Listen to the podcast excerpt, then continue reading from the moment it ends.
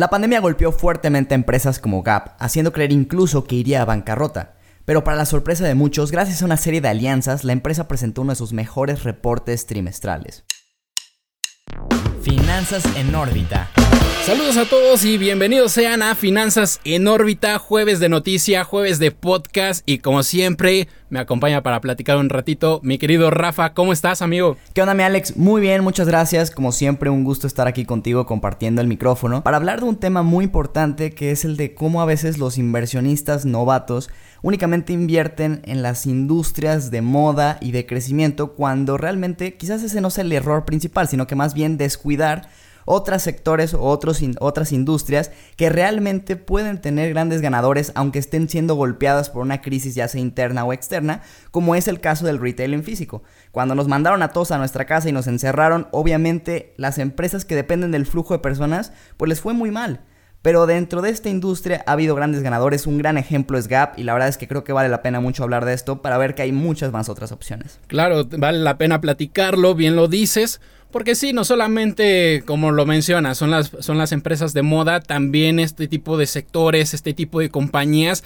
Y a ver, aquí la neta es que se pone interesante cuando lo revisas y tú podrías decir, tal vez el retail va en decaída, tal vez empresas que manejan este modelo ya no tengan la misma oportunidad en el mercado, pero al final del día el porcentaje que representa al nivel de ingresos para las, para las grandes empresas o las pequeñas grandes empresas también, pues es, significativo realmente, ¿no? Y aquí hay un plus muy chido para nosotros, digamos, a nivel social, porque estás hablando de un modelo que por lo general encuentra el plus en que tengas este encuentro face to face con el vendedor, la marca con el consumidor y que bueno, en esta situación no se puede dar, pero cuando revisas la situación un poquito más macro, se pone fea la situación en el sector, ¿no? Se cierra una plaza comercial y con esto afectas entre 50, 100, inclusive más puntos de venta de eh, las compañías. Claro, que lo que están haciendo la mayoría de las empresas de retail es enfocarse en sus puntos de, venta físicos que sean más estratégicos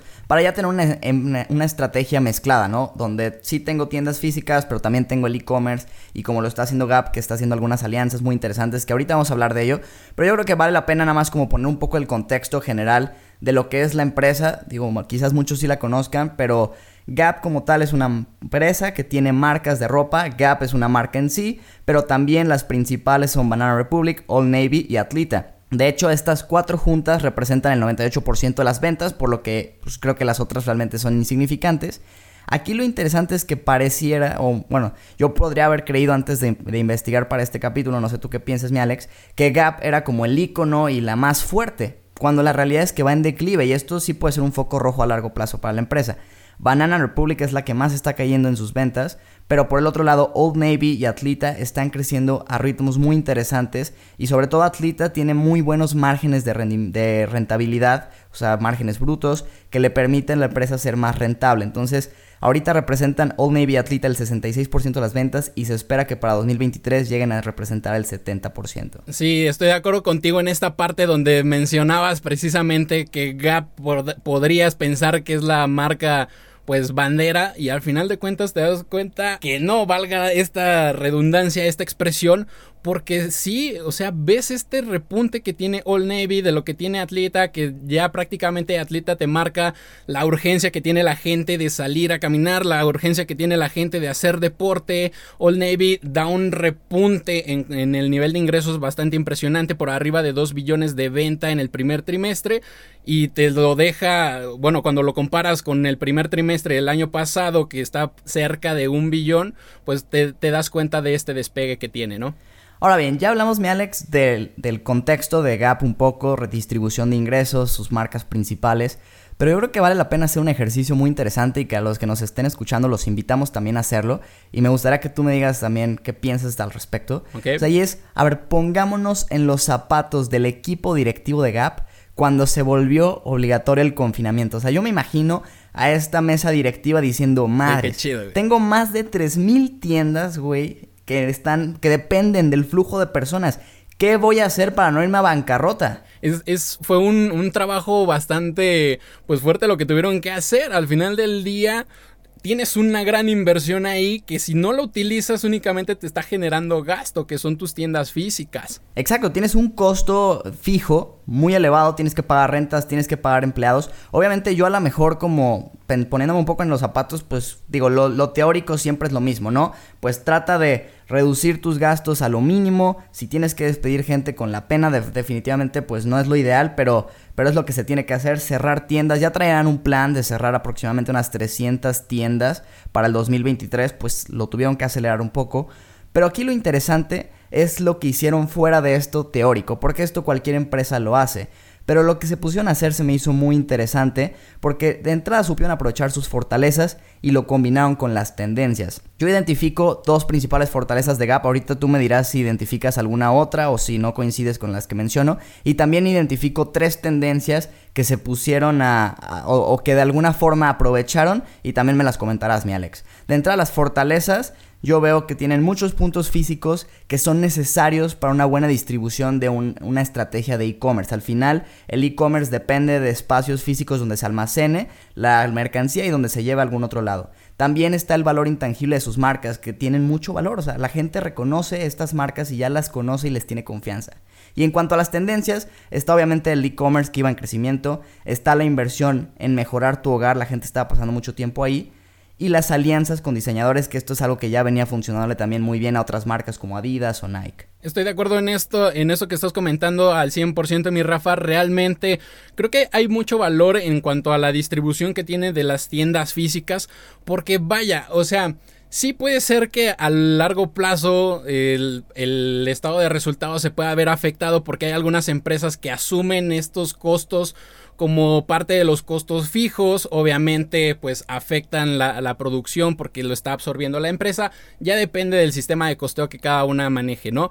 Pero realmente lo que llega a suceder con este tipo de inversiones es que tienen que hacer eh, una función de demostrador, una función de aparador en donde te vas a ver Em, la ropa, en donde vas a ver los productos que tienen y entonces ahora sí te convences en físico de la compra que puedes hacer después vía online, que te comento, o sea, a nivel personal eso es experiencia, eso es eh, comentario porque yo soy una persona muy alta, estoy por arriba de los 100 kilos, güey, y yo la neta necesito ver mi ropa y después ahora sí, con todo el conocimiento, hacer esta compra que, que a nivel personal va a representar una inversión también. No, y que no solo eres tú, o sea, al final está demostrado que las personas gastan hasta un 15% más cuando pueden tener esta opción combinada de poder ver los productos en físico, pero también comprar lo mismo de forma digital, terminan gastando más.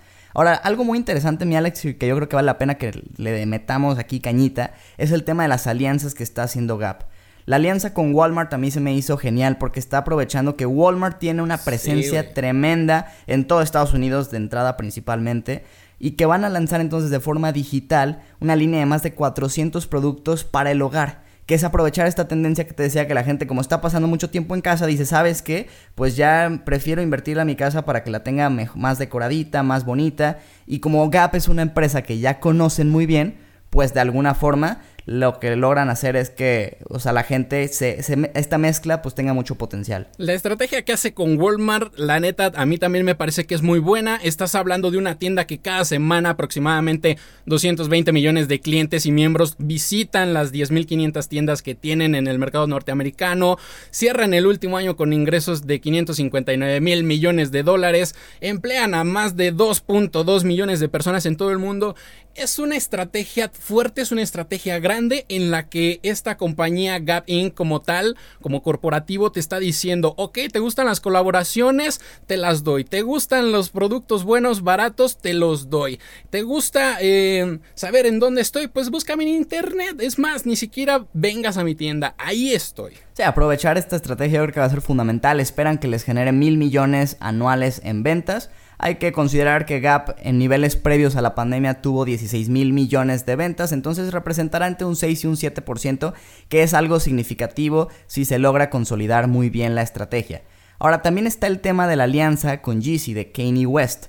Ahora, esta también se me hizo muy interesante porque es un enfoque completamente distinto. Es irte más por el tema de los diseñadores, de la moda, de atraer a ese mercado que está dispuesto a gastar mucho. Digo, yo no sé si tú viste la primera prenda de colaboración que ya sacaron, que es una chamarra tipo azul pitufo, que cuesta 200 dólares y se agotó en cuestión de horas. Yo personalmente no me la pondría, pero no sé tú, mi Alex, si, si, la usarías. No, la verdad no me convenció tampoco. No es realmente mi estilo. Además, el, material, el diseño se ve que es como para eh, gente que no suda, güey. Yo sudo un chingo, entonces yo no me la compraría.